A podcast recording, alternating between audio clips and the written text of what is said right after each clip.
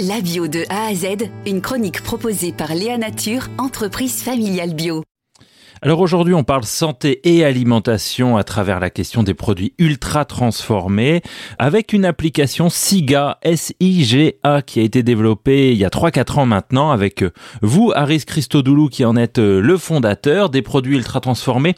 On le retrouve dans des produits conventionnels et dans des produits bio, c'est-à-dire qu'il y en a beaucoup dans tous les rayons des magasins. Malheureusement, dans tous les rayons des magasins, aujourd'hui, on va trouver des aliments qui sont ultra transformés, avec des pointes à 90-95% dans les rayons des biscuits sucrés, biscuits salés, desserts lactés, aromatisés, etc.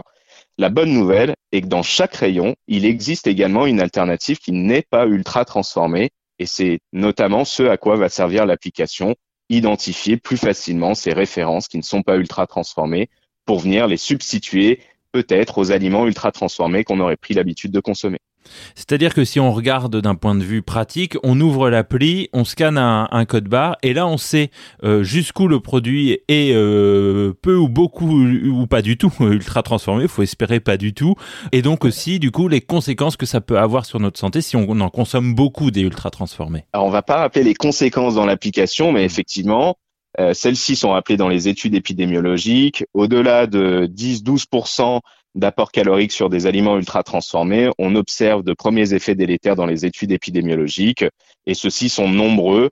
Euh, comme je le rappelais, de nombreuses études ont été menées dans le monde entier, quelle que soit la population, quelle que soit la maladie étudiée. À chaque fois, il y a une constante. Lorsqu'on augmente la consommation d'aliments ultra transformés, on s'expose à un risque accru de développer la maladie étudiée correspondante. Les personnes qui ont utilisé votre euh, application SIGA et SIGA euh, ont pu vous dire qu'ils avaient changé leur mode de consommation aussi grâce à cette application? Alors régulièrement, on a des retours positifs, effectivement, non seulement de consommateurs, mais également de professionnels de santé qui aujourd'hui sont largement dépourvus en termes d'outils pour sensibiliser leurs patients, nos concitoyens, à cette thématique. Au-delà de l'application, on rappellera que pour adopter un régime alimentaire préventif, il faut non seulement consommer de vrais aliments en opposition à ceux qui sont ultra transformés, mais aussi varier un maximum et davantage consommer d'aliments végétaux. La loi, euh, finalement, pour le moment, reste assez euh, laxiste sur cette question des produits ultra transformés. Il y a certains députés qui ont pu s'intéresser à cette question. Je pense notamment à Loïc Prudhomme qui avait consacré un livre à la question de la malbouffée, en particulier avait travaillé cette question de l'ultra transformation. Mais pour le moment, même ceux parmi les députés qui s'intéressent à cette question, ils n'arrivent pas à faire changer les choses globalement dans la loi, alors que L'enjeu est là? L'enjeu sanitaire est là en termes de santé publique, mais également en termes environnemental, puisque sont documentés de nombreux effets délétères sur l'environnement, à la production, à la consommation de ces aliments ultra transformés. Nous ne pouvons qu'encourager les politiques à davantage prendre mesure de cette situation et sans doute aussi utiliser davantage les outils qui sont mis à disposition aussi par SIGA à ces parties prenantes pour euh, travailler sur ce sujet.